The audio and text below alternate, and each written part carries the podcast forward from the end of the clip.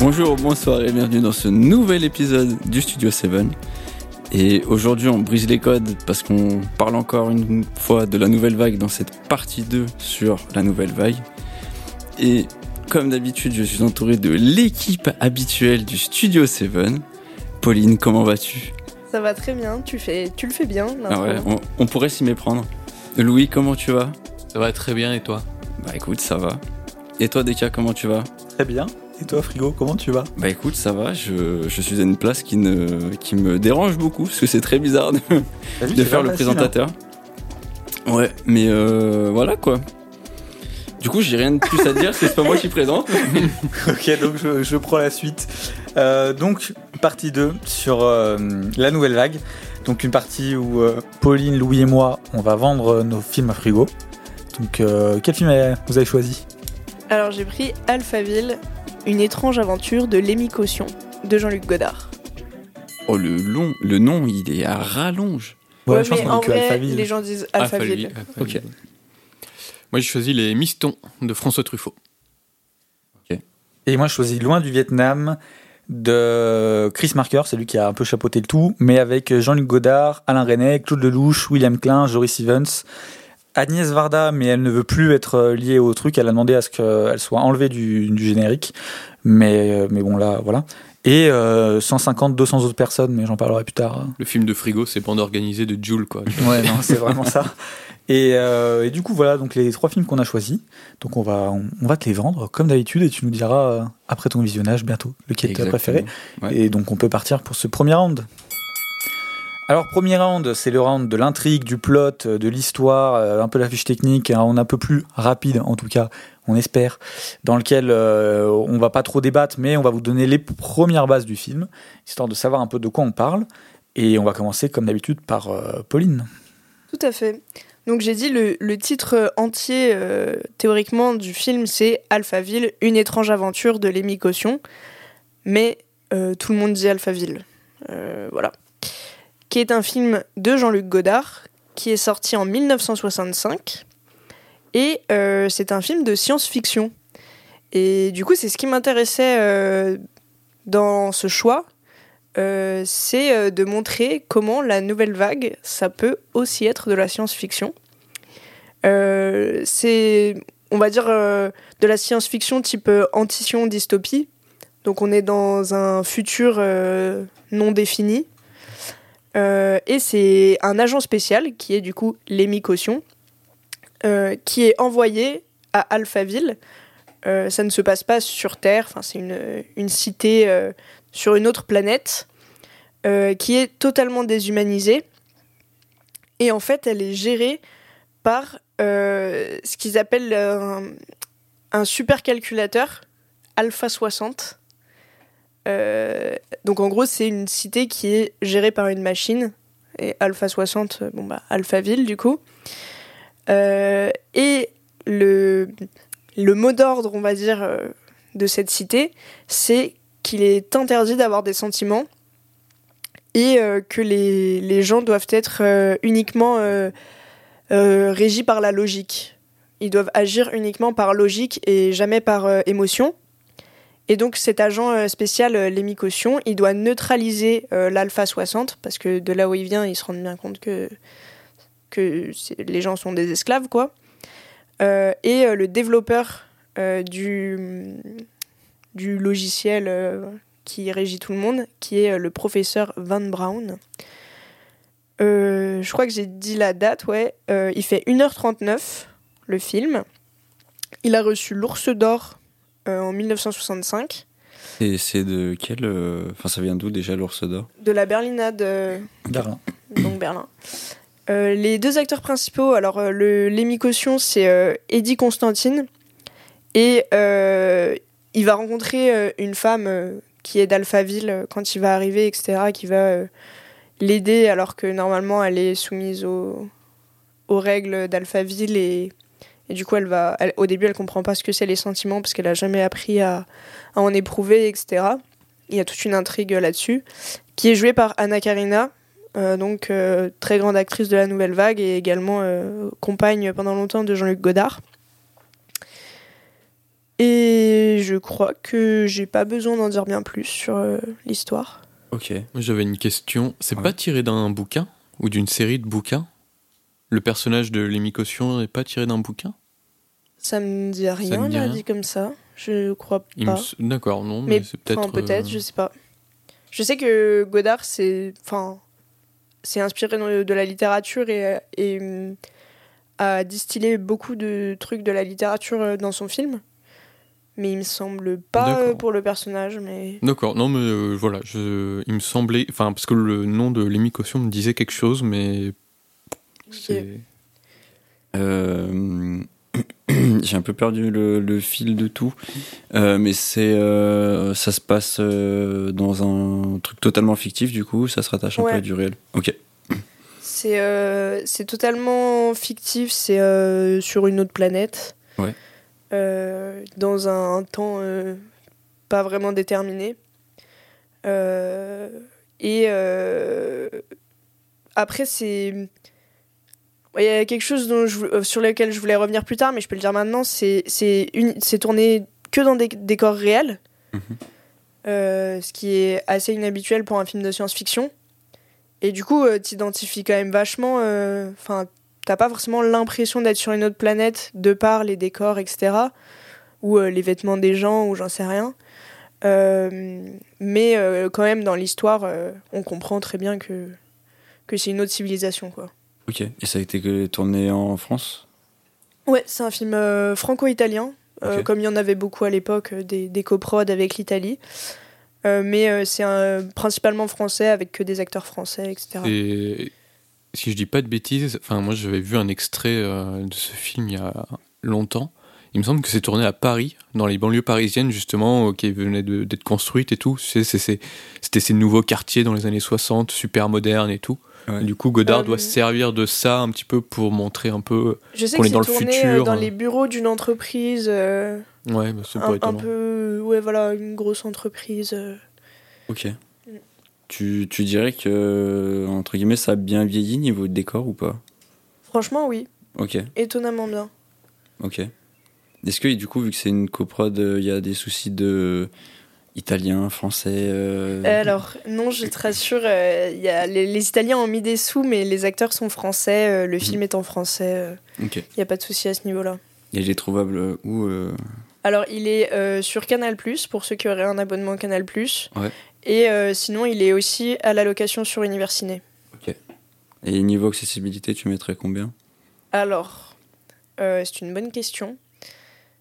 Je mettrais 7, je pense. Ok.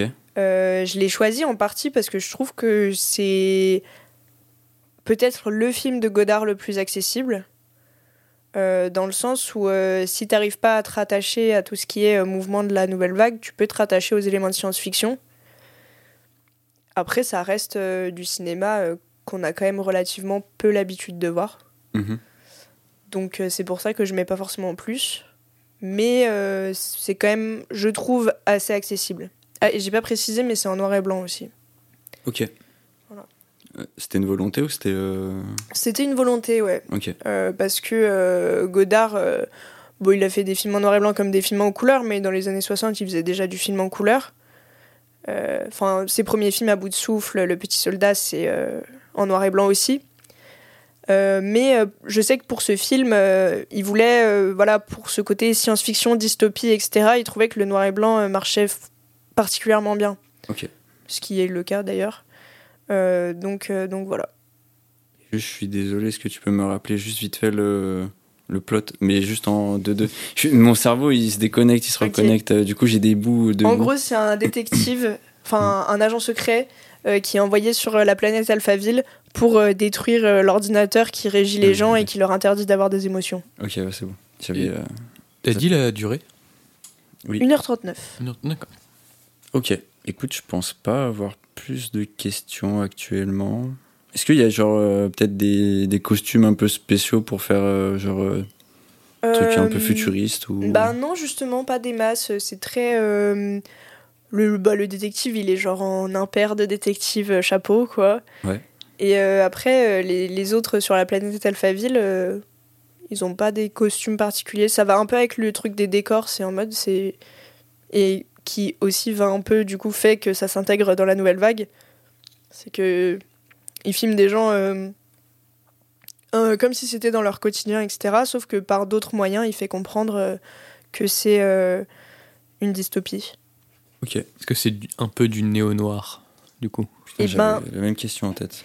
oui. je pense qu'on peut grandement rapprocher ce film du néo-noir, effectivement. On vous invite à écouter notre épisode deux parties sur le néo-noir. Mm. Si ça vous intéresse de savoir un peu ce que c'est. C'est pas dit que à la fin de l'épisode vous aurez une meilleure idée de ce que c'est, mais au moins on aura essayé. Euh, est-ce que vous l'avez vu déjà, Louis? Non, moi j'ai vu que des extraits en cours euh, mhm. à une époque, mais euh, je l'ai jamais vu encore en entier. Ok. Non, je, malheureusement. Vous avez des questions là, qui vous viennent en plus Bah non, pas sur la première partie. En général, je, je regarde plutôt pour la deuxième. Ouais, mais je sais pas. À part c'est des trucs très précis comme ça, mais non. Ok. Bah écoute, Louis, je te propose d'enchaîner du coup. Ouais. Bah, moi, ça va être euh, très court, parce que j'ai choisi un court métrage. Mhm. C'est vrai que c'est quelque chose euh, qui, bah, qui a un peu aussi à rapprocher de, de, la nouvelle vague. Il y a eu beaucoup de courts métrages. Enfin, c'est des réalisateurs qui ont énormément commencé par des courts métrages, mais ils en ont fait euh, même quasiment toute leur filmographie. Ouais, vrai. Donc c'est très intéressant. Ça vient un petit peu avec le fait, on n'en a pas trop parlé dans la première partie, mais si ces réalisateurs ont, pu faire du cinéma, c'est grâce au ministère de la Culture qui avait ouvert un peu plus euh, les aides aux plus jeunes pour faire du euh, cinéma. André Malraux, si je dis pas de bêtises? Hmm, Probable. Probable, mais pas sûr. À vérifier. Info à vérifier. Je vais regarder ça en attendant. Vas-y. Donc du coup, j'ai choisi un court métrage de François Truffaut qui se trouve à la limite du début euh, de la nouvelle vague, puisqu'il est sorti en 1957. Ok. Et donc c'est euh, les Mistons, comme j'ai dit. Mhm. Euh, on est à Nîmes, magnifique ville du sud, où il y a une bande de gamins euh, jaloux qui vont rendre un peu la vie impossible à un couple parce qu'ils sont plus ou moins amoureux de la fille. Donc c'est un couple de, de, jeunes adultes et ces gamins sont fantasment un petit peu sur, sur la jeune fille, forcément. Enfin, comme mon fantasme, on tombe amoureux et tout. C'est plus de l'amour que du fantasme d'ailleurs. Et ils vont essayer de, de, de, les, de les embêter, de les taquiner et tout, parce qu'ils aiment pas l'homme, parce qu'ils ont le sentiment que cet homme leur a pris quelque chose en sortant avec cette femme. Ok. Et donc c'est voilà, c'est cette histoire de gamins qui vont faire un petit peu les 400 coups Petite blague. Voilà. Qui vont faire un petit peu les 400 coups sur, euh, autour de, de, ce couple. Tout ça sur le fond d'une voix off adulte qui en fait raconte euh, cette histoire. On apprend que c'est un des gamins. Et euh, donc voilà. Ok. C'est bien André Malraux. Je suis désolé, mais je. Oh. Merci pour. Et du coup, tu as dit court métrage, mais court métrage de combien de temps de... J'ai posé la question. 18, euh, 18 euh, à 20 minutes, je crois. C'est un peu moins de 20 minutes, donc ça doit être 18 euh, à peu près. Ok. Et c'est disponible quelque part ou... Eh ben, je pense que c'était disponible au moins sur YouTube et pas du tout. Sur Universiné. Ah ouais, il est sur bah, Moi, je le vois écrit ouais, sur Universiné. Et eh ben, ah, il en est... ou en... Bah attendez, je... Déjà, est-ce qu'il est disponible? Parce que des fois, ça peut être écrit. En location. Ok. Et eh ben, très bien. C'est quand même chiant de payer une loc pour un film de 20 minutes. Mais... 1,49€. Ouais. C'est en prix réduit. Voilà. mais euh, bon, bah, il est sur Universiné. Je t'avoue que j'avais pas bien regardé. J'ai pas très bien préparé, mais. Il n'y a pas de souci.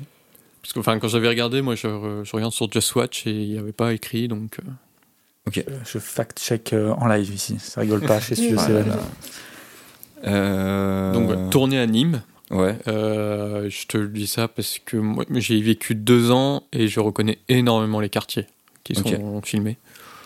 Comme quoi les choses elles changent pas trop avec Ah non, mais euh, il y a une scène où ils sortent d'un cinéma et c'est un cinéma qui était ensuite racheté par une grande chaîne où j'allais quand je, quand je faisais mes études, c'était exactement ce cinéma où j'allais quoi.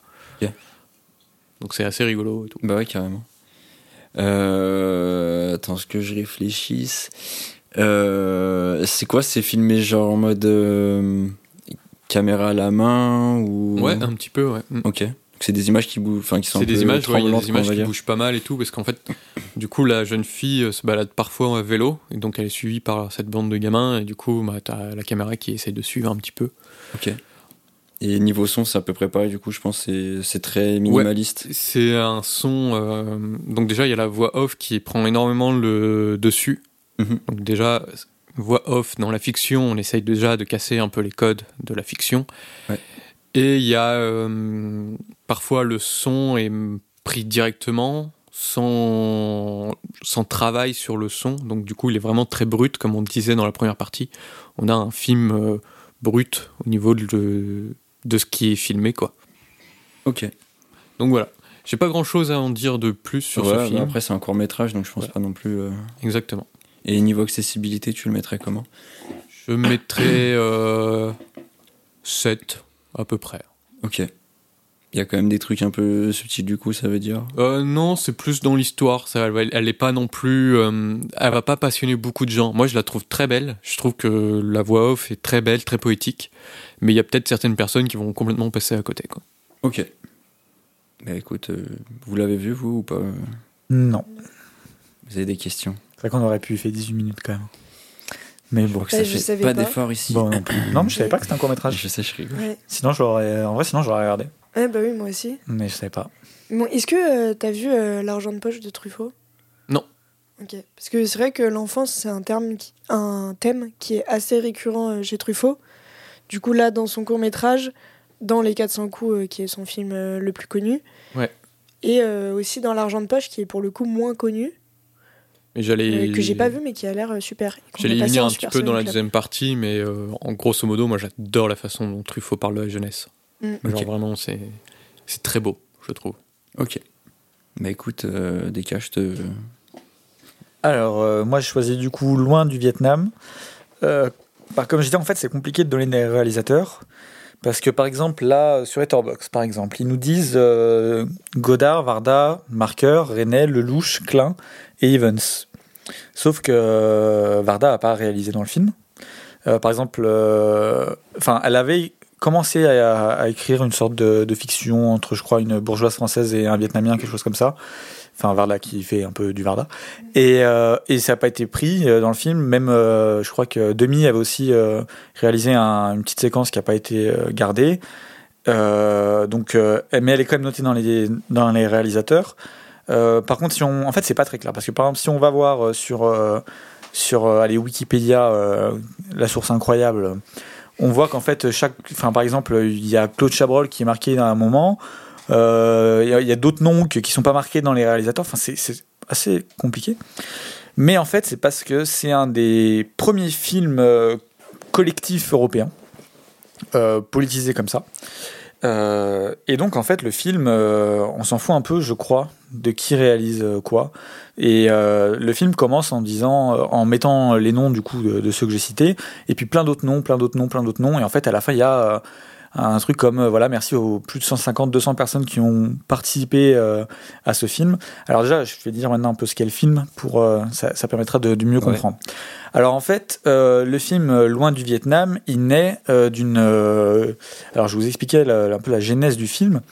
en fait, il y a une opération qui avait pour but de d'envoyer euh, un bateau euh, au Vietnam avec plein de de, fonds enfin c'était un, enfin comment dire il y avait une volonté de réunir des fonds pour envoyer un bateau au Vietnam euh, pour amener du des médicaments et donc à ce moment-là, il y a des gens qui ont fait des pubs, etc., pour soutenir un peu ce mouvement.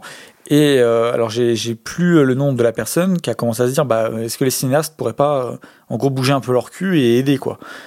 Et euh, bah évidemment à ce moment-là, je pense que pour un sujet comme ça, tu as besoin d'un cinéaste pour t'aider, bah tu vas voir Marqueur et tu lui dis bon, t'aurais pas envie de nous soutenir un petit peu concernant le Vietnam quoi. Et bah Marqueur, euh, il a, il était chaud quoi. Donc il, il, a, il a fait ça. Il a réuni du coup autour de lui euh, des réalisateurs et en fait plein de gens qui avaient envie de, soutenir le, film. Et donc du coup bah ouais, il y a 150, 200 personnes qui ont soutenu, certains qui sont venus une semaine, qui ont fait ce qu'ils pouvaient. Et donc c'était vraiment un, film collectif quoi. Euh, quand même chapeauté par Chris Marker et ça sent euh, comment c'est euh, monté, etc.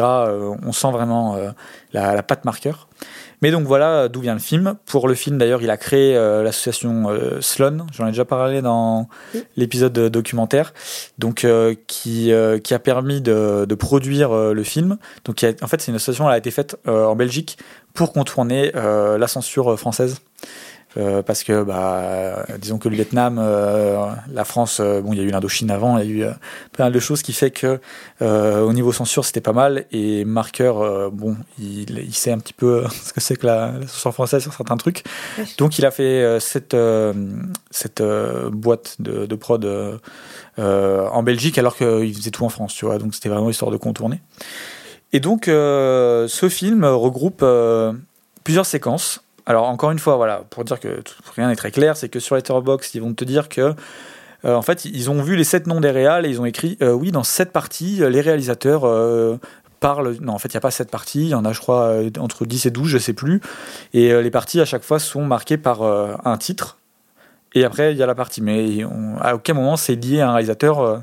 on ne voit pas trop. À part deux parties pour le coup qui on reconnaît la patte euh, c'est-à-dire que euh, bon, j'en parlerai un peu plus tard surtout de, Godard euh, qui a fait du Godard et a décidé de parler de lui. Mais bon voilà. Et aussi Alain René on reconnaît un petit peu on, voit bien que c'est Alain René. Le reste bah c'est un petit peu plus flou qui a participé qui a voilà. Donc c'est un peu plus compliqué. C'est un film à sketch en fait alors, en fait, c'est bah, justement, j'allais en c'est un film du coup qui a plusieurs euh, vignettes euh, avec plusieurs choses. Mais le problème, c'est qu'il y a de tout en fait. tu vas avoir par exemple euh, des images d'archives. Tu vas avoir des moments un peu plus écrits donc là, c'est le moment de René où en fait c'est juste un, homme qui fait un. C'est vraiment la définition du mansplaining, c'est-à-dire qu'il il parle euh, un peu philosophie et dit des choses qui sont intéressantes, hein. mais vraiment la scène, c'est un homme qui parle pendant 10 minutes, 15 minutes, je sais pas, de la situation et on voit une femme sur un lit qui l'écoute. Et vraiment, il parle, il parle, il parle, et il y a des plans sur cette femme qui l'écoute. Et t'as l'impression qu'au bout d'un moment, ça la fait un peu chier. Et donc vraiment, quand je dis que c'est la définition du mansplaining, c'est que c'est vraiment ça, quoi. Et euh, voilà, après, t'as par exemple euh, Godard qui a décidé de se filmer lui-même euh, en faisant un peu des, des références à l'homme à la caméra et qui parle un petit peu de comment c'est dur en tant qu'artiste de montrer. Euh, enfin bon, on en parlera un peu plus de détails après. On a une interview de Fidel Castro. Euh, on a euh, des moments des, de, qui sont filmés dans des manifestations. Enfin, il y a vraiment de tout. Il y a de tout quoi. Donc c'est un film à sketch. C'est un film à sketch, mais voilà. Mais ce que je veux dire, c'est que ouais, c'est ça. Mais que il y a à boire et à manger, c'est de plein de formes différentes. oui, Pauline? En fait, ça me fait penser de ouf à un film italien qui s'appelle L'amour à la ville, qui était dirigé par un gars qui s'appelle Cesare Zavattini, euh, mais où il y a plein de réalisateurs italiens qui ont participé, donc Fellini, Antonioni, Latuada, Dino Risi, euh, etc.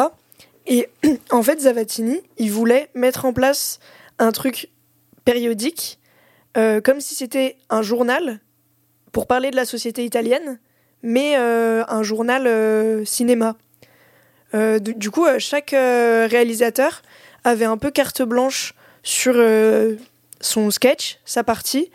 Et euh, du coup, il y en a qui ont choisi de faire euh, du documentaire, d'autres de la fiction, d'autres juste des interviews, et pour montrer plein de trucs différents de l'Italie.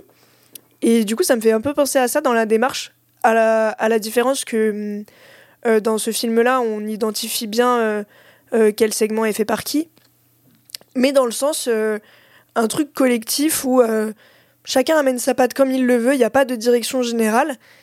Et, euh, et, je trouvais ça super cool l'idée de journal euh, avec euh, ce truc collectif dans un. Enfin, mais au cinéma. et lui, il voulait faire ça régulièrement, c'est-à-dire inviter différents réalisateurs, pas forcément tout le temps les mêmes, et faire des, des, pastilles comme ça, regroupées sous un film. Sauf que, bah, en fait, ils ont jamais pu le refaire. Enfin, c'est pas le truc qui était très voué à marcher. Et du coup, ils ont fait juste euh, un qui s'appelle L'amour à la ville, euh, qui est dispo, euh, je crois, sur Canal, si je ne me trompe pas, si jamais vous avez envie de le voir. Voilà. Ok. Mais du coup, tu disais un des premiers films collectifs européens. Ouais. Du coup, L'amour à la ville, c'était. Oui, mais c'était autant politique? Il y avait autant de bah, portée politique? Je sais pas, euh, du coup, j'ai pas vu euh, Loin du Vietnam, mais j'imagine que bon, bah, le titre parle un peu de lui-même euh, dans le sens mm. très engagé. mais c'était quand même. bah, du coup, c'était dans la période du néo-réalisme. Et c'est quelle date? 53. Ouais.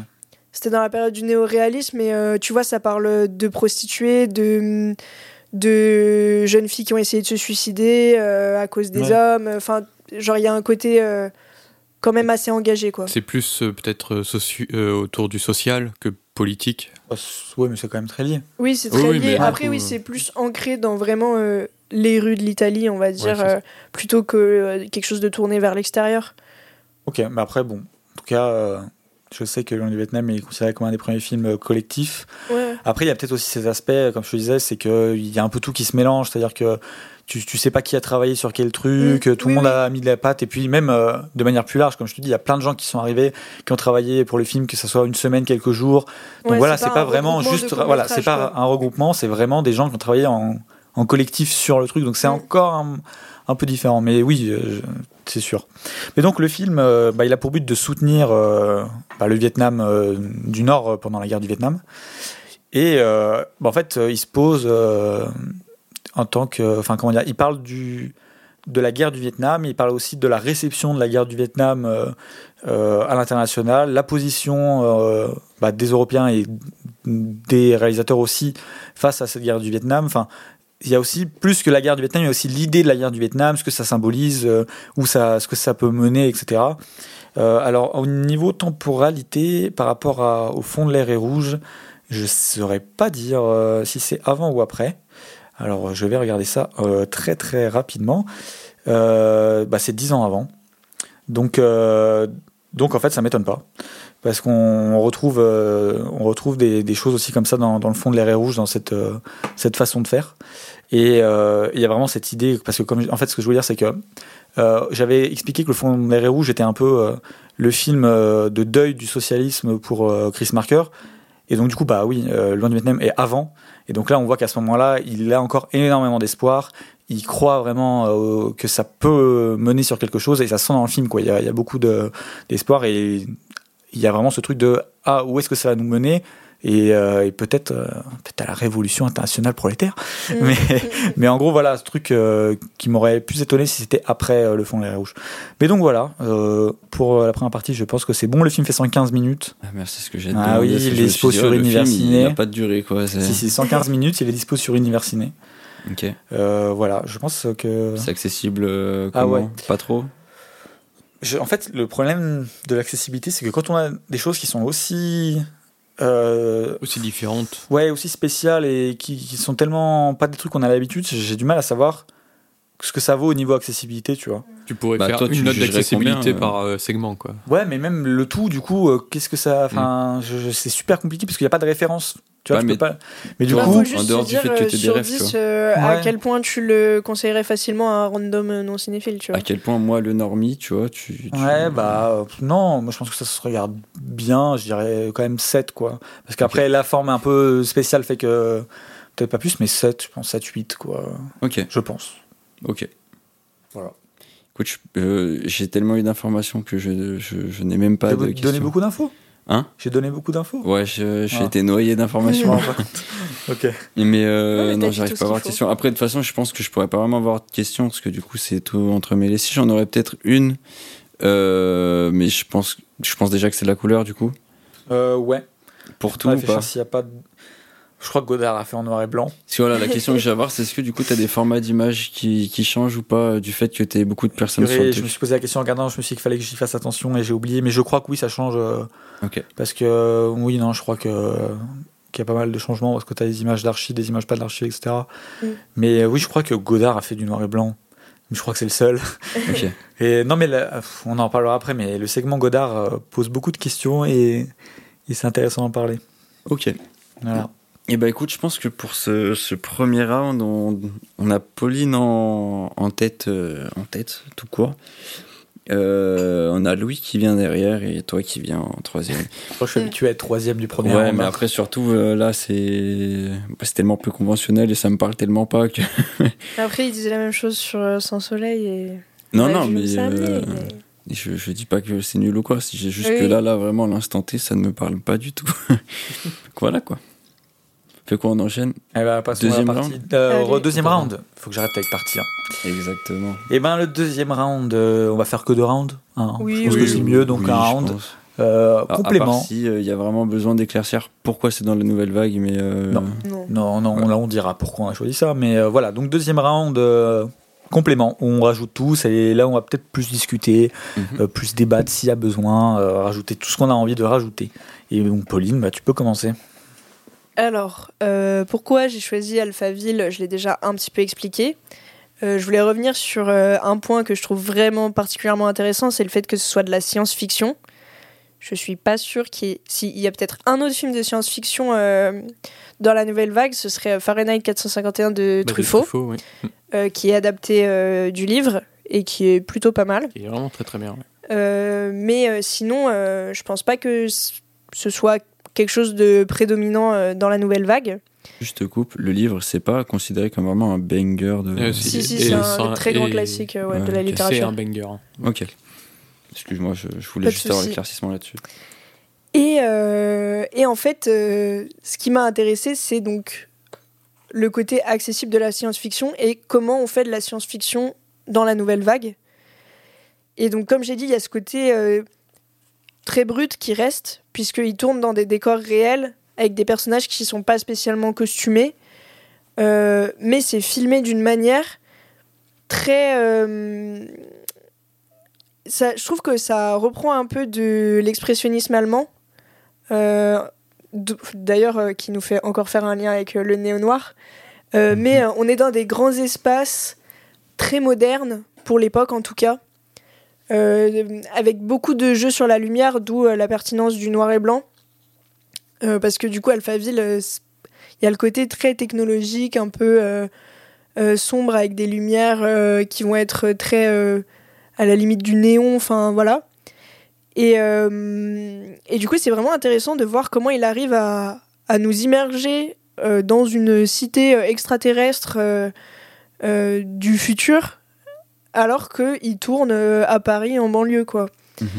Et ensuite, euh, y a, je rapproche beaucoup ce film à Blade Runner. Je sais pas si tu l'as vu. Non, moi je me posais la question parce que tu parlais de néo-réalisme allemand, c'est ça? Euh, Ouais. C'est j'ai oublié le nom du film, Megalopolis, Méga. oui. tu le dirais Métropolis. aussi. Métropolis, ouais, merci. Et bah dans la gestion des décors, oui. Après Métropolis, c'est de la maquette. Ouais, ouais, ouais. Euh, alors que là, c'est vraiment euh, full décor réel. Est-ce que sinon, tu les lirais quand même un petit peu. Mais sinon, oui, bah, en fait, c'est en ça que je trouve que ça se rapproche de l'expressionnisme. C'est dans la gestion de l'urbanisme, en fait. Euh, ok. Je dis n'importe quoi, du coup. non, non, mais c'était pertinent. Ouais, ouais. Et, et, donc, oui, donc je lis beaucoup le film à Blade Runner. parce qu'en fait, l'intrigue, finalement, est très similaire. sur le côté personnes. Donc dans, dans Blade Runner, c'est les réplicantes qui sont euh, en gros euh, des humanoïdes, mais qui euh, n'ont pas de sentiments, qui, qui sont régis uniquement par la logique pour être des humains parfaits. Mhm. Et là, c'est un peu ce qu'il y a à Alphaville. Et, et, du coup, dans Blade Runner, il va y avoir le personnage principal de Harrison Ford qui va tomber amoureux, plus ou enfin, entamer une relation avec une réplicante et qui va découvrir que peut-être en fait les réplicantes ils peuvent avoir des sentiments etc et bah là c'est vraiment pas mal pareil avec euh, le personnage de hum, d'Anna Karina donc je pense que Alphaville est un film qui a énormément influencé Blade Runner et qui est peut-être le film que Blade Runner souhaiterait être mais ça c'est un autre débat.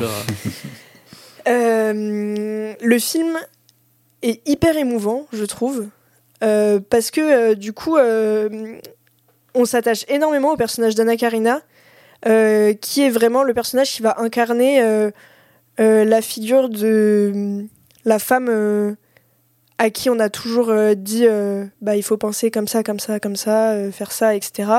Et en fait, quand on arrive et qu'on lui montre que autre chose est possible, au début, elle va pas comprendre, mais elle va quand même être attirée par cette autre chose. Et en vrai, ça se voit que Godard adore Anna Karina. Il fait des gros plans sur son visage magnifique, tu vois, éclairé. Euh, limite, le, ça fait un fond qui est vraiment totalement noir. Comment il gère sa lumière un avec peu du juste. obscur ou pas du coup euh euh, Je pense que oui. Ça peut être. Enfin, je sais pas si c'en est exactement, mais. Et, oui, donc tu as le visage de Dana Karina qui est éclairé, vraiment grosse lumière blanche, et où tu lis toute son émotion sur son visage alors qu'elle est censée ne pas avoir d'émotion. Et vraiment, bah, voilà, moi j'ai trouvé ça très beau, très touchant.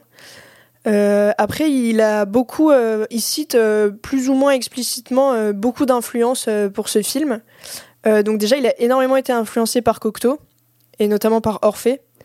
Godard, il adorait Cocteau et du coup, il a pas mal repris la manière de Cocteau de, de, de faire ses décors, les côtés un petit peu je sais pas, Cocteau, il a une patte un peu reconnaissable sur son univers, les, les, ces personnages euh, que Godard aimait beaucoup et dont il s'est inspiré, et ça, il s'en cachait pas. Euh, et après, euh, Godard était un grand amoureux de la littérature. Et dans Alphaville, il cite énormément de trucs de la littérature ou de la philosophie, plus ou moins explicitement. il va citer Nietzsche, il va citer d'autres philosophes, il va citer des livres, euh, euh, Voyage au bout de la nuit, enfin ce genre de choses, euh, soit dans des dialogues de ces personnages, soit dans les réflexions qu'ils peuvent avoir qui se rapportent à une, telle ou une telle philosophie. Et pour finir, en fait, ce qui est intéressant dans ce film, c'est du coup son sous-propos, qui est en fait ce qui le lie le plus directement à la nouvelle vague, à savoir l'asservissement du peuple. Euh, donc en fait, il est vraiment dans un truc ultra politique où euh, le mec il arrive dans une cité où euh, le peuple est guidé par un ordinateur qui leur dit vous devez pas avoir de sentiments, vous devez être guidé par la logique. Pourquoi? Parce que c'est comme ça que tu atteins la rentabilité en fait. Et, et du coup, il arrive en fait dans un monde ultra capitaliste ou tellement capitaliste qu'il n'y a plus de place pour les sentiments. Euh, et à travers ce truc de science-fiction, de détective qui doit euh, euh, sauver le, cette cité en, en, tuant le robot, bah, en fait, il parle de, du socialisme et de, voilà, de comment il faut briser les carcans. Et le personnage d'Anna Karina aussi, c'est celle qui va réussir à, à briser ses chaînes et à sortir de cette case dans laquelle on l'a mise pour explorer ce que c'est bah, d'avoir des émotions et de ne pas répondre la logique d'un ordinateur qui est le gouverneur suprême. Donc en fait, c'est pour ça que ce film, euh, il s'inscrit parfaitement dans la nouvelle vague. C'est que ça a beau être par une manière détournée, euh, ça reste un film qui, euh, dans son propos, est très politique. voilà. Je crois que j'ai tout dit. Je pense pas avoir de questions. Est-ce que le film, il, sort pas un peu de la filmo de Godard? Parce que est-ce qu'il est un peu particulier Alors, ou...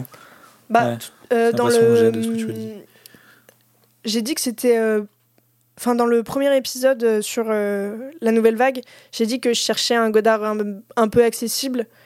parce que Godard, c'est un cinéaste qui est quand même difficile d'accès. Et je trouve que Alphaville, c'est son film le plus accessible. Et du coup, ça, ça sort un peu déjà, parce que c'est pas facile d'avoir un Godard accessible. et en fait, oui, parce que c'est son seul film de science-fiction. c'est un film qui va avoir une une, qui va être moins frontale, qui va être plus linéaire euh, aussi dans son histoire. Après, on reconnaît le style Godard. Franchement, enfin, tu connais un peu Godard, euh, tu vois un peu comment il travaille, tu vois Alphaville, il n'y a pas de doute sur le fait que c'est lui, quoi. Euh, mais il peut être un peu à part dans le sens où c'est le seul film où, où il explore cette manière-là de, bah, de faire passer son message, on va dire. Ok. Écoute, je pense pas avoir euh, spécialement de questions. Si j'en aurais peut-être une. Est-ce qu'il y a du coup des, des, choses, de, des éléments de mise en scène qui sont un peu surprenants ou je saurais pas trop comment expliquer euh, ce que je veux dire, mais est-ce que du coup ça a l'air d'être quand même un cinéaste très très ah. difficile d'accès. Est-ce qu'il y a peut-être des je sais pas, des, des, des, choses où tu peux dire que la narration va t'amener quelque part et que, euh, je sais pas moi, il y a bah. quelque chose qui change totalement dans, dans les plans euh, Ouais, bah en fait, euh, Godard, là où il s'illustre beaucoup, c'est bon, bah d'une part le son. Là, je t'avoue que je me souviens pas assez bien du son pour savoir s'il fait des trucs bizarres dans celui-là. Et eh bah écoute, je te dis. Mais en tout cas, ça m'a pas marqué. mais sinon, c'est dans son montage aussi qui, qui s'illustre bien. Et pour le coup, c'est donc comme j'ai dit, pour moi le plus accessible. Donc c'est pas là où il va faire le plus de trucs chelous de montage, mais tu ressens quand même ce côté brut qui pour moi caractérise les films de la nouvelle vague. Euh, où, euh, où il va cut des scènes euh, vraiment d'un coup. Parfois, tu t'attends pas à ce que le cut il soit là, c'est assez brusque. Passer à autre chose direct après. T'as un truc et puis d'un coup, tu passes à un gros plan sur le visage d'Anna Karina, tu vois, alors qu'on n'était pas du tout en train de la regarder. Enfin. C'est un peu comme les pubs sur Sister, quoi, en gros. je te crois parce que. Je suis allé vérifier parce que ça me trottait depuis tout à l'heure dans la tête cette ah, histoire de, de Lémi C'est un personnage de roman. Ah, Effectivement, euh, roman noir, puis de film noir créé en 36 par l'écrivain britannique Peter Cheney. Donc c'est bah. effectivement. Alors, est-ce que Alphaville a été un roman avant d'être un film? En tout cas, le personnage est un personnage de roman. Ok, bah, de toute façon, c'est pas étonnant vu euh, le, les liens avec la littérature qu'il fait euh, dans, le, dans le film. lui. Et c'est pas étonnant puisque la nouvelle vague a quand même aussi un petit lien avec la littérature essayer en tout cas de faire pas mal de liens avec la littérature, j'ai l'impression. Bah, comme euh, beaucoup des réalisateurs étaient des critiques, euh, mm. c'est quand même mm. des gens qui, normalement, même s'ils étaient critiques cinéma, euh, avaient quelque chose de littéraire de base, quoi. Culturé un peu, quoi. Ouais. C'est ça. bah écoute, je pense pas avoir spécialement d'autres questions. Je sais pas vous, Deka et Louis. Non, c'est très non, clair. Non, Et eh bah écoute, Louis, je te propose de, de prendre la suite. Ouais, bah moi je vais faire très court. Mhm. parce que je vais pas avoir grand chose à dire sur les 18 minutes. C'est un film que j'ai choisi pour plusieurs raisons, surtout très personnelles en fait. C'est un des premiers films de la nouvelle vague, enfin même de la pré-nouvelle vague, si on prend exactement le Beau Serge qui était sorti un an plus tard, comme vraiment début de la nouvelle vague, euh, que j'ai vu. Donc ce premier film de la nouvelle vague que j'ai vu mhm. avant de voir les 400 coups. Et c'est un, un, film que j'avais vu à l'époque où j'étais un peu euh, fâché contre le cinéma français, tu vois. C'est, j'étais un peu con et tout. J'étais en mode, oh, le cinéma français, c'est que de la merde, de toute façon. Et en fait, ça m'a assez vite réconcilié, puis complètement réconcilié quand j'ai vu les 400 coups après. Et c'est un, un, film qui m'a, qui m'a touché par cette histoire de gamin. Je sais pas, je les trouve euh, très touchants. Ok. En plus, ça se passe dans une ville que j'ai habité pendant deux ans et que j'aime beaucoup, Nîmes, vraiment. Euh. donc c'est trop chouette enfin, de voir les coins que tu connais dans un film. Euh. je trouve ça trop chouette. En plus, Nîmes, c'est une ville qui a peu évolué euh, dans sa structure depuis l'époque. Mhm. Donc tu peux te rebalader vraiment aux mêmes endroits et c'est trop cool. J'aime beaucoup la voix off, c'est très poétique. Il y a pas quelque chose de malsain dans, dans ce que font les gamins. C'est juste des, des, gamins qui sont amoureux d'une, fille qui est plus vieille qu'eux et ils font et ils s'amusent tant qu'ils peuvent parce que voilà il y a que ça en fait qui compte pour eux c'est que le moment présent et tout et c'est un peu ce que ce que c'est de dire la voix off en beaucoup mieux et euh, et voilà et j'aime beaucoup la fin qui je vais pas la spoiler ici mais il y a un côté un peu fin de l'enfance et même pour ses enfants et tout. Et du coup, je les trouve, euh, bah, je les un peu touchants et tout. J'aime beaucoup la façon dont Truffaut filme la jeunesse, que ce soit dans les 400 coups ou dans ce film. Il y a quelque chose qui il, rend hommage à, la jeunesse là où le cinéma n'a jamais à l'époque trop rendu hommage à cette jeunesse, à ces, jeunes qui, qui sont là, mais ça n'a jamais été les héros des films. Et là, il les prend et il en fait vraiment euh, des personnages principaux et puis voilà quoi. Que ça soit donc euh, cette gang, ce gang de, de, de, pauvres gamins, donc de mistons, c'est un terme euh, du sud. Ok. Ou de ces deux jeunes adultes qui s'aiment. Donc, donc ça c'est très intéressant et c'est très nouvelle vague au final parce que la jeunesse est très importante dans le cinéma de certains réalisateurs de la nouvelle vague, dont Truffaut. Godard aussi, mais Godard lui va plus les politiser en fait. Ces jeunes, ça va être plus être les jeunes de la Révolution. Truffaut, ça va être des enfants vraiment, ceux qui vont grandir et qui vont faire peut-être plus tard la Révolution. Euh, c'est un, film de la nouvelle vague. Il y a des, même s'il est sorti un peu avant, il y a des côtés euh, esthétiques qui sont propres à la nouvelle vague. Il y a des dans le montage notamment, très cut dans le son, donc je t'en ai parlé un petit peu dans le premier round, mhm. mais il y a c'est un son qui est pris euh, sur le, sur le tas, hein, pour dire gentiment. Et je parlais dans la première partie de ce côté brut, on change pas les, ce qu'on filme, dans les personnages, dans les figurants, tu sais, je te parlais de, bah, du beau Serge où il y a une figurante qui a un accent euh, de la Creuse. Bah là, c'est pareil. Les gamins, ils ont un accent du Sud. Hyper prononcé. Ah ouais. Ils ont mis le kimono. Ah ouais, c'est un peu ça, ouais. C'est, genre vraiment, c'est un accent du Sud. Euh, ah, je l'avais pas entendu depuis, depuis longtemps celui-là, tu vois. Ouais, ouais, je vois. Et du coup, il y a dans ce film un petit côté euh, coffre, vieux coffre que tu retrouves dans ton grenier et tout, de souvenirs Mhm. Et en ça, je le trouve super touchant. Alors, c'est pas forcément le but vraiment de la nouvelle vague et de ce, de ce genre de film, mais je sais pas, il y a, y a, un côté un peu euh, confort de retrouver des vieux souvenirs de, peut-être de personnes de ta famille et tout, de vieilles photos et tout. Et euh, j'adore ça. Enfin, vraiment, je, je, trouve ça trop trop bien. Et donc, euh, et donc voilà, donc c'est un. C'est tout ce que j'ai à dire sur ce film. Vraiment, il n'y a pas grand chose à dire sur ce film. L'histoire est un peu bateau, mais euh, reste très joliment racontée. L'esthétique nouvelle vague est peu présente, du coup, ce qui, ce qui peut euh, plus plaire aux gens qui ont un peu peur de rentrer dans la nouvelle vague, justement, en se disant, ouais, c'est toujours un truc un peu chelou et tout. Bah, non, justement, le, Truffaut, que ce soit avec les mistons ou les 400 coups, je trouve, est vraiment la preuve qu'on peut rentrer dans la nouvelle vague tout en faisant les choses simplement et en cassant les codes du cinéma, que ce soit dans son montage ou dans le son. Et sans être brut de tes coffrages, en fait, sans te prendre par le col et te dire regarde comment je brise les codes. Euh, non, non, il t'accompagne, si tu veux, quelque part dans, dans son idée de briser les codes. Et donc, avec les mistons, je trouve que c'est une bonne porte d'entrée dans la nouvelle vague, et notamment dans la filmographie de François Truffaut. Ok. Est-ce qu'il y a, il y a peut-être deux deux tons, on va dire, dans le film. Genre, t'as un peu un point de bascule où ça devient peut-être un peu plus. Un peu plus dramatique, ouais. ouais. Vers la fin du film, oui. Ok. Il y a un point de bascule, je le spoil pas volontairement. On en reparlera sans doute dans ton retour. Mais voilà. Ok. Écoute, je pense pas avoir de questions supplémentaires. Je sais pas vous, euh, Pauline et des cas. Non, moi ça, donne envie de le regarder, c'est pas très long. Je, le verrai euh, d'ici le retour.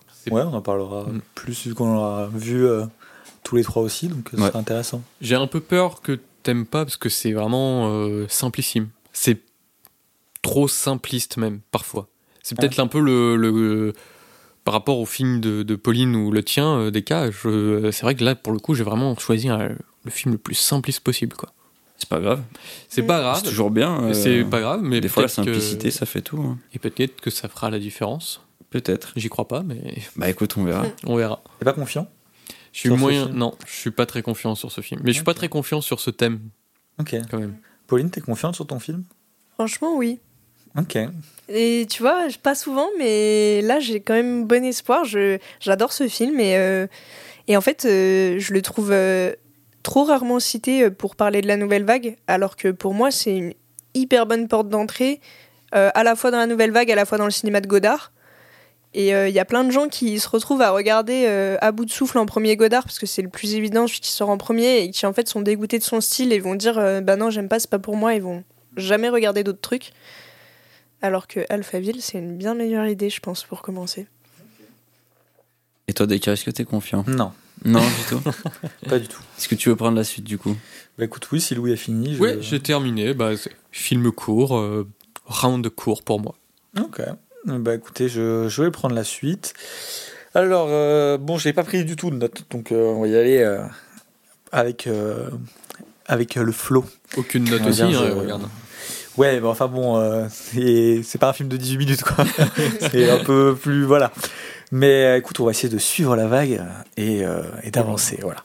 Suivre la nouvelle vague. Exactement. Ce mmh. Alors, bah, comme je disais, c'est un film qui, qui a pour but de montrer sa sympathie, ou en tout cas de se positionner politiquement euh, contre la guerre du Vietnam, euh, en faveur euh, bah, du, du, Vietnam du Nord, et donc bah, des socialistes et des communistes, évidemment.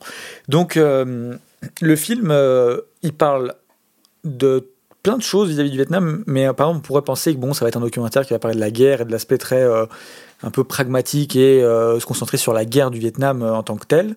Mais du coup, comme je disais en première partie, pas que. Le film, il questionne aussi le positionnement, l'idée de la guerre du Vietnam. Donc, comme je disais, ce, que ça apporte. En fait, il y a vraiment un.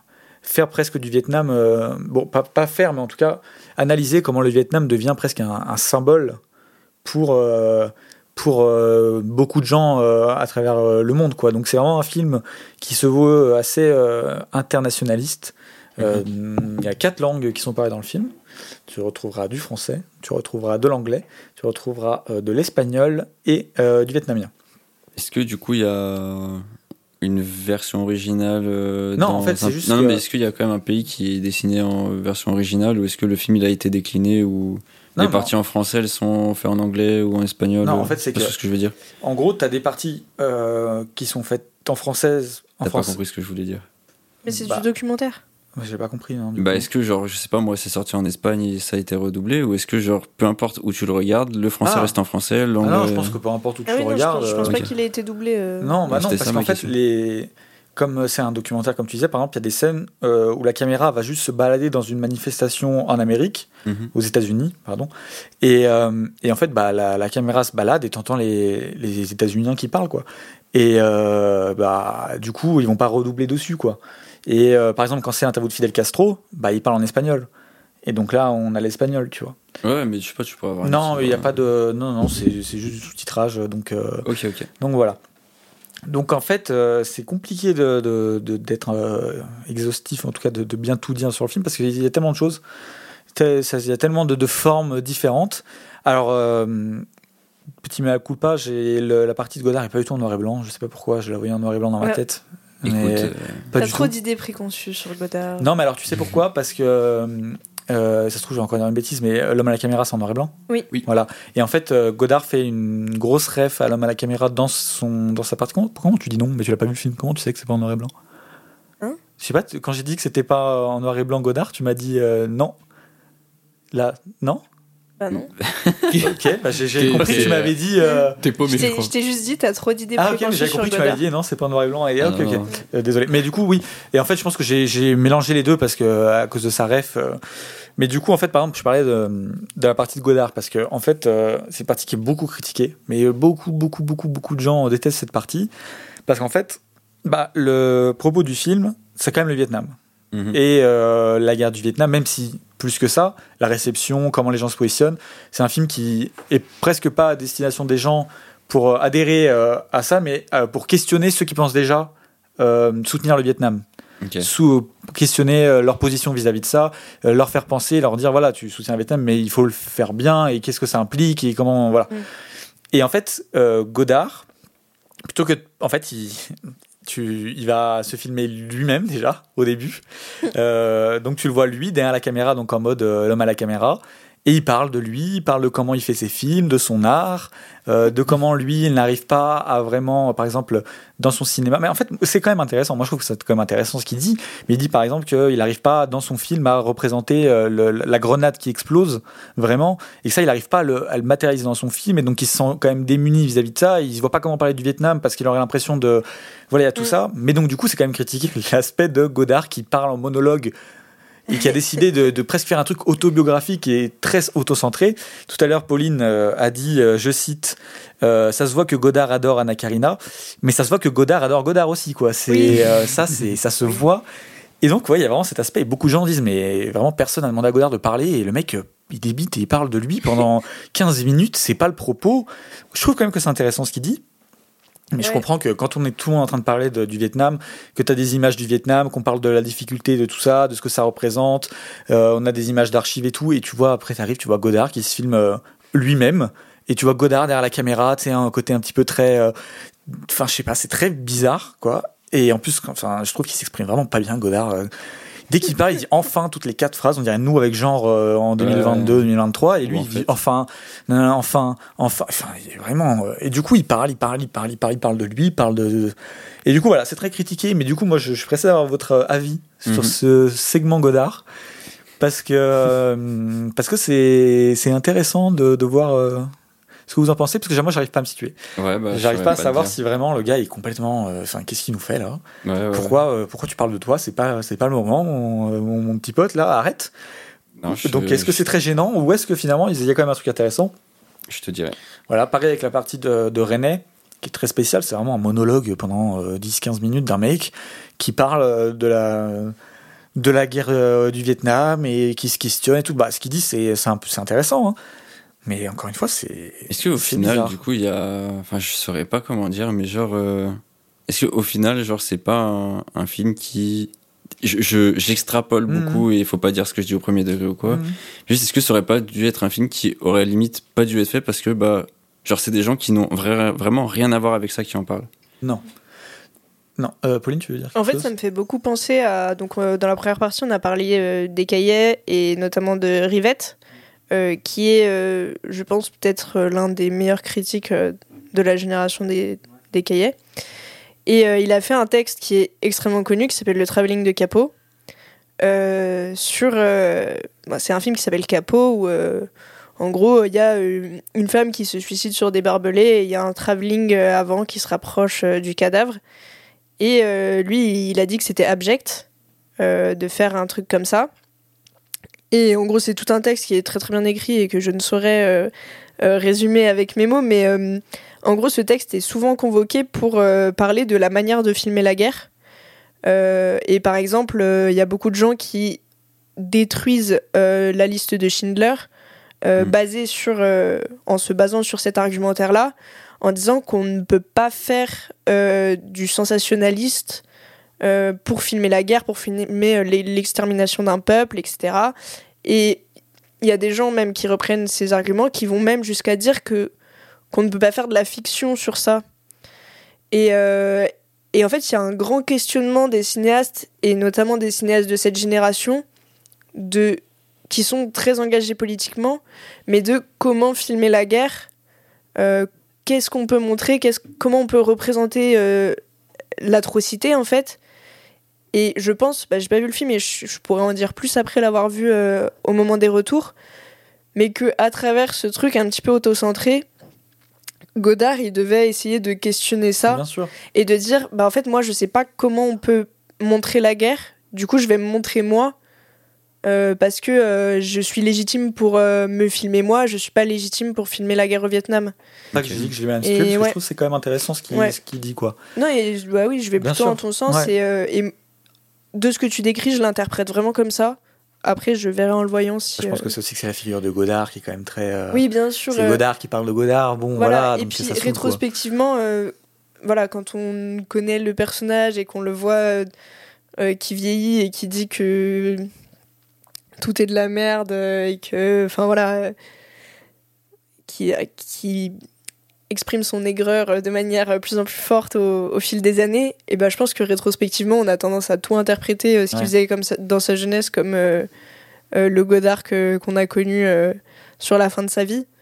alors que peut-être que à l'époque, je sais pas, ça a déjà été reçu comme ça à l'époque ou parce que tu dis que plein de gens détestent le segment de Godard. Je sais pas, je sais qu'en fait il y a eu beaucoup de critiques du film mais alors, ce que je sais, c'est que euh, c'était par exemple, il y a, je sais plus quelle euh, euh, critique qui disait qu'en fait, il y avait aucune aucune envie esthétique dans ce film et que du coup bah ça servait pas à grand chose et que c'était juste un patchwork de trucs. Chris Marker finalement qu'est-ce que c'était son taf dans ce truc là parce que finalement il, le compare même à un Mondo Kane en disant bah finalement on n'a rien vu de, plus euh, juste un mélange de trucs euh, depuis Mondo Kane le film euh, voilà. Donc tu vois vraiment. Et du coup c'est Jonas Mekas donc on a parlé dans l'épisode de documentaire qui dit bah qui a fait une caricature de, de, ce critique genre énervé devant sa télé en train de regarder le film et lui qui trouvait le truc intéressant et tout. Mais alors sur Godard en lui-même ça je sais pas exactement ce qui ce qui est dit mais oui il y a des gens qui disent oui bah écoute il y a pas de, de vrai truc artistique à quoi ça sert Enfin, c'est bon quoi, c'est un peu tout nul quoi son truc. Mais euh, voilà. Juste pour l'anecdote, c'est Mondo Cane parce que c'est italien ah, et cane ça veut dire chien. Ok. Et voilà. Ça veut dire monde de chien en gros. Ouais, ouais, ouais. Bah écoute, moi je suis un petit peu anglophone quoi. voilà. c'est un citizen de Canet, voilà. euh, mais du coup, euh, ouais, non, euh, je sais plus par. Non, bah alors tu disais du coup, Frigo, que c'est des gens qui devraient pas faire le film parce que. Enfin, non, mais, non, mais bien sûr. Non, Bah en fait il n'y a pas de, posture euh, donneuse de leçons dans le film. Ils essaient vraiment de se questionner. De... Donc je trouve que c'est pas. Ça va, tu vois. Je trouve pas ça. C'est peut-être même justement la question du film, genre oui, comment être engagé quand euh, t'es toi en France. Euh... Ouais, il y a ça, mais après il y a aussi des moments, comme je dis, que c'est il y a aussi des moments où c'est juste des images d'archives, euh, mm. des, des, euh, des, manifestations euh, aux États-Unis, en, France, ce genre de choses, tu vois. Donc il y a tellement tout. Mais oui, il y a des gens qui disent, bah, en fait, dans ce film, quand on voit par exemple le segment de, de René et de Godard, bon, on voit le problème de, de, de, blancs qui vont parler de trucs qui sont de loin parce que voilà, c'est auto-centré, ils n'arrivent pas et tout. Et donc c'est aussi intéressant. Mm-hmm. Mais bon, après moi, je trouve que, ça, que le film est comme intéressant. Après, pourquoi je l'ai choisi aussi? Pas parce que je trouve que c'est le, meilleur film de la nouvelle vague que j'ai vu. Souvent, on essaie de choisir un peu le, meilleur et tout, mais parce que je trouve que c'est intéressant d'avoir ce film qui regroupe plusieurs personnes la nouvelle vague, qui mm. montre un engagement, et je trouve que par tout ça, bah, c'est intéressant de, de, ce que ça dit. Je trouve que c'est une bonne euh, bah, entrée dans la nouvelle vague pour l'appréhender. Quoi. Surtout que le, le côté collectif, euh, c'est quelque chose de très caractéristique euh, de la nouvelle vague, mm. qui finalement est assez rare. Euh, et, euh, et, je pense que c'est aussi euh, ce qui a fait que tous ces réalisateurs, ils ont tous marché. Enfin, je veux dire, ils sont tous reconnus aujourd'hui comme des réalisateurs importants, chacun avec leur carrière. c'est parce qu'en en fait, il y avait cette émulsion collective à l'époque. de bah en fait il y en avait un qui, qui réussissait celui d'après il faisait un film lui aussi et celui d'après lui aussi et, et c'était voilà la bande de la nouvelle vague quoi euh, donc c'est intéressant. Pour revenir sur cet aspect collectif, on parlait euh, dans la première partie de un peu politique des auteurs mm. et qui avait cette envie voilà de. Mais en fait là, on est sur un film qui est un peu anti. Euh, auteur, parce que là où quand même, quand on parle d'auteur, c'est quand même un truc qui est assez mettre en avant une individualité mm. et presque de, presque au-dessus de son film quoi. Alors que là, vraiment les auteurs, comme je dis, ils sont complètement derrière le film à part Godard. Euh, et on, on les perçoit presque pas. Et, euh, et c'est pas ce qui est cherché, quoi. C'est vraiment le collectif. Après, euh, je sais pas ce que, si tu sais ce qu'il en pense, mais je pense que Chris Marker, il pisse sur la politique des auteurs. Bah oui, justement. Ouais, non, mais de manière générale. Je sais pas s'il s'est déjà exprimé dessus. Bah, je sais pas exactement, mais vu qu'il est pro-collectif et que. Donc, oui, moi je pense que ça. Mais justement, vu qu'on disait que la nouvelle vague c'était beaucoup la politique d'auteur, là c'est un film qui est complètement en dehors de ça et le film passe avant et le message passe avant l'auteur. C'est ça, c'est ce que j'allais venir. C'est peut-être le côté euh, politique qui passe avant celui de la politique des auteurs, donc la politique artistique. Là, c'est vraiment, euh, ils ont dû se dire, euh, c'est un sujet tellement énorme et tellement important qu'il faut en parler collectivement et non pas juste chacun de notre côté. Après, Marker fait quasiment Après, tout le temps ça. Donc voilà, si Marker et aussi chapeaute le, le projet, ça m'étonne pas par rapport à tout ce que tu avais dit euh, d'ailleurs. J'avais une question euh, par rapport à ce que tu as dit tout à l'heure. Euh, Agnès Varda qui a demandé à être retirée, c'est juste parce qu'en en fait, au final, elle n'a pas vraiment participé ou c'est pour une autre raison? C'est quand, alors en 2012, elle a dit qu'elle voulait pas que le film soit inscrit dans sa filmographie parce qu'elle considérait pas le film comme dans sa filmographie. On n'en sait pas plus. Enfin, j'en sais pas plus en tout cas. Mais son segment est dans le film. En fait, euh, non. Tu, non, tu sais pas. Non, son segment est pas dans le film. Ah, en fait, elle avait fait un, une fiction qui s'est pas retrouvée dans le film, mais elle a aidé sur d'autres trucs. En fait, tout le mm. monde a. Je pense qu'il n'y a pas de. Chacun a fait son. Voilà. Donc, elle a aidé à plein de choses. Euh, d'ailleurs, elle est dans le générique. T'as le nom des de, de tous les, les réals que j'ai cités. Après, t'as pas mal de noms. Et au milieu, t'as Marker et Varda. Qui sont quand même euh, à part, quoi. Qui ont un mm. peu un truc presque de de hum, comment dire de chapeauter voilà. Donc euh, moi je pense que je sais pas pourquoi euh, peut-être que non je sais un pas. peu par humilité justement parce que peut-être peut-être. euh, qu'on garde plus en tête l'aspect collectif donc voilà. Qu'est-ce que je voulais dire d'autre? Le film a donc la critique a été assez sévère avec le film enfin la presse etc bon après du coup. en tout cas le film a été montré dans un festival à Montréal euh, où il a eu un vraiment le public a, ça a été euh, ça a très très bien marché vis-à-vis du public mais euh, hostile de, de, la presse après je sais pas si c'est parce que c'est en Amérique et que du coup c'est compliqué avec après bon au Canada pas aux États-Unis c'est quelle année déjà? Hmm. c'est en 67 bah, ouais, parler de la guerre du Vietnam, c'était encore ouais, chaud en, en 67 ans. Ah oui, elle, elle, est encore. Bah Marvin Gaye à cette époque, quoi. Ah mais, mais là ils en parlent. Du coup ils parlent de la guerre du Vietnam pendant la guerre du Vietnam. Donc bah c'est vraiment une position. Euh, c'est pour ça. Euh, voilà. Et donc avis, que les Américains ils étaient un peu. un mais peu après là on était au Canada quoi, mais je bah sais ouais, pas. Mais après, je sais pas. Je sais pas comment ils étaient positionnés. Mais du coup le film a pas trop marché mine de rien malgré tout. Il a ensuite il a été euh, euh, trans, retransmis dans des des salles parisiennes Mais alors, l'anecdote que j'ai là sous les yeux, c'est vrai qu'il y en a une d'ailleurs qui a été mise à sac par une trentaine d'individus d'un groupe d'extrême droite. Et il y a eu plusieurs alertes à la bombe, ce qui fait que bon, le film a arrêté très rapidement d'être d'être montré. et que voilà, après, c'était plus il a un peu eu plus de mal, quoi. Ouais, bah ouais, normal. Euh, voilà, alors que, que dire d'autre euh, Je ne sais pas. Euh, est-ce que vous avez d'autres choses à, ajouter? Je, crois que j'avais d'autres trucs à dire, mais là, je. Je pense pas avoir plus de questions. L'impression d'oublier des choses, mais je ne sais pas quoi.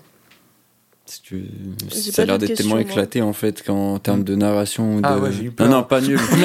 non, non, non, peur, là. Je sais, je l'ai dit sur un temps très. Mais non, non, justement, genre tellement dispersé plutôt. Ce serait peut-être le terme le plus mm. exact que je pense que si tu l'as pas vu, t'as pas de question en fait. Enfin, je sais pas comment dire. C'est un peu ça. J'ai un peu l'impression que de toute façon, euh, c'est par segment. Enfin, ça marche. C'est un film qui marche par segment. À la c'est bizarre. C'est à la fois un film collectif, mais qui doit marcher par segment. Genre, si t'avais fait segment par segment et tout, là, on aurait peut-être un peu plus de questions. Oui, encore. Segment par segment, mais c'est pas comme ça que tu parles d'un film collectif, quoi, pour moi. Ouais, ouais, ça aurait pas de sens. Euh, ça aurait pas de sens, bah, et puis même, c'est. Ouais, après, euh, donc voilà, hein, moi je crois, je crois que j'ai dit les termes. Eh ben écoute, si t'as dit les termes, euh, c'est très bien. C'était du coup le film est avant le mai 68, il est sorti un an avant, oui. en 67, donc il préfigure un peu tout ça. Et, euh, voilà, bon bah, j'ai envie de dire un truc basique d'un film de marqueur, on voit Fidel Castro qui parle. voilà, je crois qu'à un moment, il y a, on entend Varda qui parle aussi, enfin qui fait une voix off. Euh, donc euh, tu vois, elle a quand même, euh, elle a quand même mhm. participé. et puis voilà, non, je crois que les trucs les plus importants ont été dits. quoi. J'ai peur d'avoir oublié des trucs, mais tant pis, au pire. Bah écoute, tu diras dans les retours au pire. Exactement. Si Exactement. Voilà. Et bah écoute, je pense que Pauline reste en tête sur ce round.